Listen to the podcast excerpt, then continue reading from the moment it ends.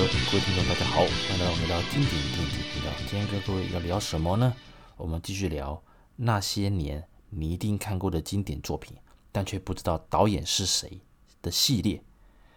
之前呢、我们第一集是聊了高志森导演。我那时候其实录的比较短，那我本来说试试水温，没想到听众的反应还蛮好玩的。他们觉得说这种，诶，时间不长，那至少因为他们的作品，我刚讲过嘛，很多都是经典作品，所以大家都看过。只不过当他们知道导演是哦，原来是某某某，哎，这么好玩呢、所以更有那个呃怎么样动力去把那些导演的电影把它挖出来看，就像。我提的高志森的其他的一些呃经典，像是我和春天有个约会之类的，很多影迷就把它导出来看，发现哇，真的还蛮好蛮好玩的。因为电视重播率不高，所以让这些导演他们的一些其他的经典作品就比较嗯能见度就比较没那么高了。今天呢这一集我们要继续跟各位聊聊，就是你一定看过这些作品，但你不一定知道导演是谁。好，那这位呢今天的主角就是。刘镇伟，哎，刘镇伟，哎，刘镇伟好像很很耳很眼熟，是不是？是不是刘伟强啊？啊，不是不是，要跟各位讲啊，刘镇伟啊、刘伟强，因为那个笔画跟那个字啊，哦，都还蛮接近的，所以，呃，刘伟强当然在这十多年来啊，这二十年来，基本上香港影坛的很多重量级的电影作品啊，他都有参与了，像《无间道》系列啦。还说早一点的，像《古惑仔》系列啦，哦之类的，其实，呃，刘伟强他在整个的一个香港影坛的，甚至在中国那边，他都有不错的作品，所以其实是很有分量的。今天我们直接当然是聊的是刘镇伟。刘镇伟是谁？如果各位啊，你们有看过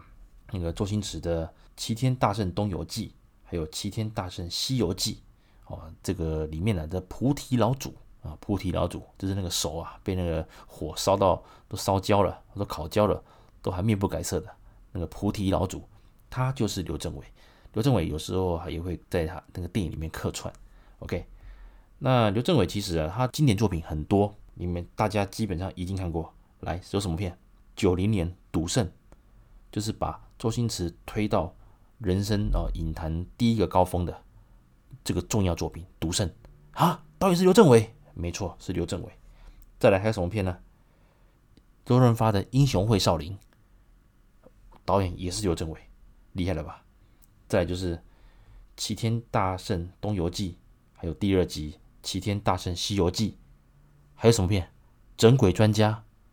这些都是周星驰的强片啊，经典啊。导演是谁？都是刘镇伟。OK，还有什么片呢？还有像我们之前有聊到的。就是《射雕英雄传之东成西就》哇，那个经典的喜剧贺岁片呢、啊，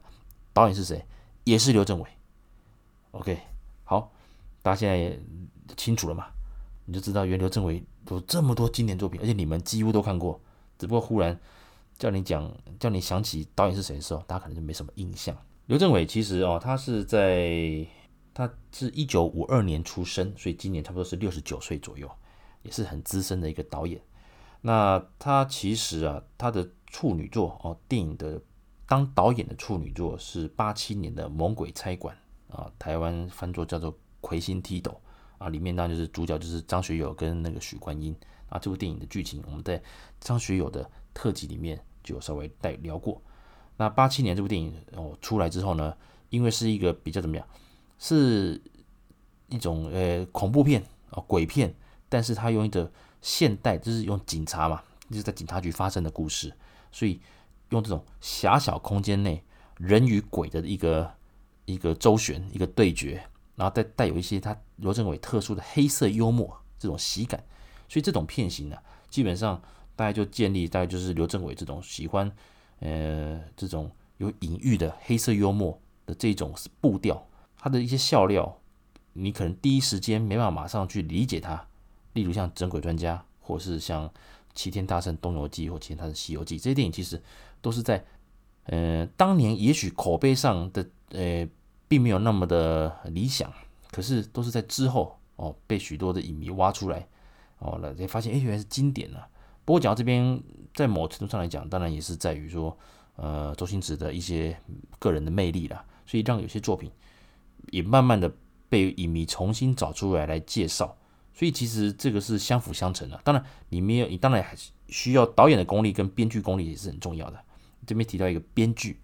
其实刘镇伟他的电影很多都是自编自导。那导演当然他主要是以刘镇伟这个名字来挂着。那编剧呢，哇，就是季安。很很妙，他就用季安来当做他的一个化名。在八七年的《猛鬼差馆》一个成功之后呢，八八年啊继续拍了第二集嘛，就是原班人马再来一个《猛鬼学堂》，那台湾叫做抓鬼特训班。不过这个重播率其实就没那么高了。那魁星踢斗就是《猛鬼差馆》，可能还比较有一些能见度。不过因因为里面的一些画面稍微有点呃怎么样，呃还是有点恐怖啦，所以其实这部电影哇，那时候印象中。电视就算有播，好像也是有剪了蛮多的。不过是这两部电影都还不错啊，也都还不错，大家可以去找来看看。之后呢，到了九零年，因为其实它产量多不多，基本上它一直维持大概就是一年啊两三部左右的这种这种产量。那当然八七年一部嘛，那八八年除了那个《猛鬼学堂》之外，那另外还有《金装大酒店》，台湾叫做大饭店，还有《霸王女福星》这样子。那八九年哦，当然也有一些作品，可是呢，让他整个气势达到最巅峰的时候，当然就是九零年的《赌圣》。不过这部电影当然整个光环是落在周星驰身上了。可是大家会发现说，哎，哇，其实那个刘镇伟也是很厉害的，他也是一个呃明星的推手啊啊！当然这部电影的一个联合导演还有另外就是袁奎啊，袁奎就是哦，也是一个很有分量的。哦，这个有机会，我们也慢慢可以跟各位介绍袁奎。袁奎也是一个，哦，他也是在好莱坞拍过电影的。杰森·史塔克的那个《玩命快递》啊的第一集，这个《玩命快递》宇宙啊，就是由袁奎打造出来的。这个有机会再跟各位聊一聊这个部分。那《赌圣》呢，当然出来的时候，哇，这个横空出世啊，横空出世啊。哦，这个是怎么讲？恶搞赌神啊的一些桥段哦，可是。又非常好笑，再加上他放了一个特异功能这种比较新的素材。其实，在之前我们曾经在呃有聊过说，赌片这个形式啊，其实在香港影坛并不是并不是新的题材，在以前是在邵氏时代的时候，其实就有这种赌片的这种片型啊。只不过那时候讲求的是出老千啊，就是说走技术底的，或者是有一些机关或设计，或者是走人性。所以这种是出千这种走，诶是比较靠技术的。至于像赌圣这种特异功能啊，凭空把牌给它变掉啊，还是变成你要的花色之类的，这种搓牌啊、摸牌这种，诶是蛮新鲜的。所以其实赌圣它又建立了一个不一样的这种赌片的一个形式。那这部电影其实当年呢，它的成本非常低，想不到啊，上映不到一个月，哇，这个票房大破当年的影史记录啊！所以啊，从此。周星驰啊，就非常非常的火红啊。那其实啊，原本原本哦，那个当时出资方啊，电影公司啊，是不太想找周星驰的，他们是鼠疫啊，鼠疫那个梁朝伟来演男主角。可是刘镇伟他自己发现，他觉得梁朝伟不适合这部电影，所以他就选，而且当时梁朝伟好像自己本身也没有意愿去演这部电影，所以他最后找到了周星驰。这部电影公司一直觉得周星驰没有名啊，找他干什么？可是呢，呃，刘镇伟他就是力保周星驰，独排众议，就是要挑周星驰。哎，最后就这部哦相当经典的一个赌片就横空出世。好，之后呢，当然接着还有像《赌霸》，还有像九一的《神雕侠侣》之类的这些电影，当然还有九二的《黑玫瑰对黑玫瑰》。九二黑玫瑰对黑玫瑰这部电影，当年也是哦。相当的受好评，而且当年获得了那个香港金像奖的最佳影片，哦，这非常厉害的。那之后啊，九三年，当然就是《射雕英雄传之东成西就》，哇，这个厉害了。这部电影其实之前我们有聊过啦，因为啊，对，先先先先稍微旁边我们拉出来聊一下，刘镇伟跟王家卫其实交情不错，那他们在。那个王家卫的电影公司，其实刘镇伟他自己也有做一些，他也是股东之一啦，所以两人的交情其实一直从以前到现在都有很多革命情感。那在东邪西毒这个部分呢，因为王家卫真的拍了很久很久，为了避免，而且超出预算哦，哦，超出他们制作时间，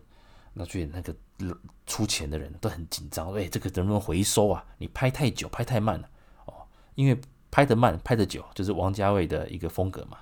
结果没办法了，怎么办呢？干脆啊，来刘镇伟跳出来，把原班人马都拉出来，哦，那演员都拉出来，我们自己拍一个贺岁的搞笑片，基本上跟原著完全没有关系。看过的朋友应该就知道，那就这样子乱胡搞一胡搞一轮，哇，超级好笑，超级好笑，也算弥补了，哦，弥补了东邪西毒，因为东邪西毒其实它的艺术成分太高了，高到很多人看不懂啊，包括我，我东邪西毒王家卫版本其实哇，真的也是看得要。很专心，很专心呐、那至少《东成西就》这部贺岁片的大成功，哎，竟然也让刘镇伟整个，哎，把公司至少让他公司有赚钱呐。哦，至少这个投资案是有赚到钱的。哦，靠着这个贺岁片啊来赚到钱。而且这部电影一直到现在还是在重播，甚至在中国这样也是在哦一直流传。所以其实刘镇伟他留下的作品啊，相当相当的厉害，到现在还是蔚为经典啊。之后，当然他在接拍一些商业片的时候，其实产量也不多了。他还就九三年哦，九四年、九五年，其实都是在一两部左右。那九四年，当然他拍的是《英雄会少林》，那就是由周润发还有吴倩莲来主演。当时啊，他令人耳令人比较耳目一新的就是说，秦汉他也有参演，因为秦汉其实那个时候他比较算是，呃，慢慢慢慢退出影坛了，比较低调了。那可是。他那个时候，诶，不但参加了这部电影的演出，而且他演的是坏人，哦，坏人，所以反派了，哈，所以也算是蛮意外。因为其实秦汉基本上，以你大家都知道嘛，啊，琼瑶电影的时候，他就是一个，哦，琼瑶的，他就是那个那个小生嘛，哦，帅啊，对对？跟林青霞的搭配都是相当的经典。OK，那之后啊，到了九五年，哇，九五年有三部电影。都是跟周星驰合作的。其实坦白讲，这三部电影其实蛮当年，当年我都看过。那我也去电影院看，哇，真的是看不太懂啊，真的。大我相信大家如果当年有去电影院看，或者说之后有租录影带哦，在家看，其实都是为了周星驰这三个字啊，还有吴孟达嘛，他们的黄金组合。结果坦白讲，呃，因为里面他的就是。在整个的时空会跳来跳去的嘛，啊，月光宝盒这样，然后又有一些怎么讲，这种男女情爱的这种隐隐喻哦，隐喻，然后这种思念，而且怎么样，至尊宝跟那个紫霞的一些爱情的这种，呃，他们的难关很多，可是又有很多很多比喻出现，那两人的爱情也是轰轰烈轰轰烈烈，可是。在我们那时候的年纪，也不一定是我啦。其实那时候许多影迷看的时候发现，诶，这个有点非典型哦，非典型的周星驰的无厘头的这种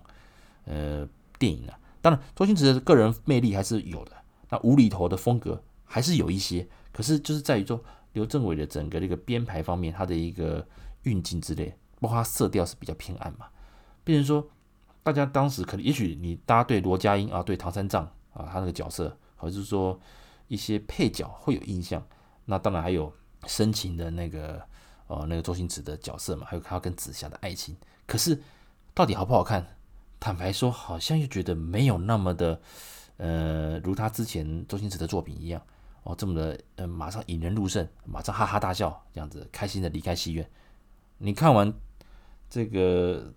哦《大话西游》这这个这个系列，好，你看这是《齐天大圣东游记》嘛啊，还有《齐天大圣西游记》。你会发现他想很多，看完之后发现，哎呦哇，好像没有那么简单呢、还要想啊。当然，这些电影是后来哦这几年在中国，那很多人研究周周星周星驰嘛，就把这个哎又把把这里把这个上下集电影哎把它归类成就是什么哎被低估的电影呢，还是诶超出当年超前当年时代太太久的诶太远的电影哦。我这个意思是说，他想讲的东西。在当时的我们是看不懂的，超越太多了。是现在再回头看的时候，你发现哦，原来是这样，哇呀，这刻骨铭心的爱情啊之类的，这种网络很多讨论的哈，也甚至很多 YouTuber 啊，还是那个呃布洛克都有专门去，还是拍影片来讲解，这个就不赘述了。那每个都有他们不同的一个角度了。OK，那同一年呢，还有就是呃香港叫回魂夜嘛，那台湾叫做整鬼专家，这部电影我还蛮喜欢的。只不过它里面其实它蛮多的那个一样，它的那个杀人画面还是看就是跟鬼在斗的画面比较残忍一点的，所以其实呃如果在电视重播的情况之下，蛮多画面还是会剪掉了。不过这部电影其实我个人是蛮喜欢的，因为它基本上它把我可以说它几乎把刘镇伟以前拿手的像魔鬼差馆开始的那种那种部分的一个风格啦，把它拉出来放在。整鬼专家，再加上周星驰他个人魅力，还有啊莫文蔚，然后还有黄金组合嘛，还有其他的配角的一个加持之下，这部电影其实真的还不错，还不错，而且结局也是一种开放式的，也是很令人省思的，所以算是一个还蛮不错的黑色幽默的一个喜剧。只不过当时就像我讲的，当你习惯看周星驰的什么那个他。以往的作品的时候，你会发现，哎呀，整个人家又太黑暗了，真的太黑暗了。所以在某程度上来讲，一九九五年的周星驰的三部作品，其实啊，就是呃那个《东游记》这两呃《东游记》还有《西游记》还有《中国专家》这三部电影，其实在当时对于周星驰的一个票房还有整个的一个评价上是有一些影响的，好影响的。好。那到了两千年之后啊，他的作品其实就少很多了，他也慢慢的淡出影坛。那这几年，当然，甚至他也把《东成西就》在二零一一年做了重拍。就坦白讲，诶，我也没看过了。我最后一次看到他的电影的话，应该就是那个《月光宝盒》哦，就是由郑中基所主演的《月光宝盒》。那当然，这个是恶搞，就是像《铁达尼号》啦，还是像《赤壁》呀，还是像《功夫》，还是像。长江七号，甚至是连他自己的那个《西游记》的部分，然后《东游记》《西游记》哦，那个月光宝盒那那那些桥段，他都把它恶搞一下。那喜欢《齐天大圣》《东游记》《西游记》的朋友，可以把这部电影再拿来找来看哦，就是《月光宝盒》也蛮好玩的，蛮好玩的，而且里面有很多赤壁的梗呢啊，所以其实是还 OK。那之后当然他就其实作品就少很多了。所以，我们先来整理一下，在刘政伟他整个这个影坛上，其实他是有分量的，只不过这几年呢是比较淡出，而他跟王家卫的友情也是呃令令人津津乐道了。其实，在整个的程度上，他担任监制的时候也是相当的不简单，特别是像那个功夫啊，功夫，他虽然已经比较淡出那个导演这个部分，其实在监制上他有蛮多重要作品啊，也是他监制的。包括像九零年的《世家种地》啊，还有像九四年就是王家卫的《重庆森林》，还有《东邪西毒》，还有《功夫》啊，《功夫》也是由他监制的。而《功夫》当然当年也是在香港金像奖，哇，也是拿了那个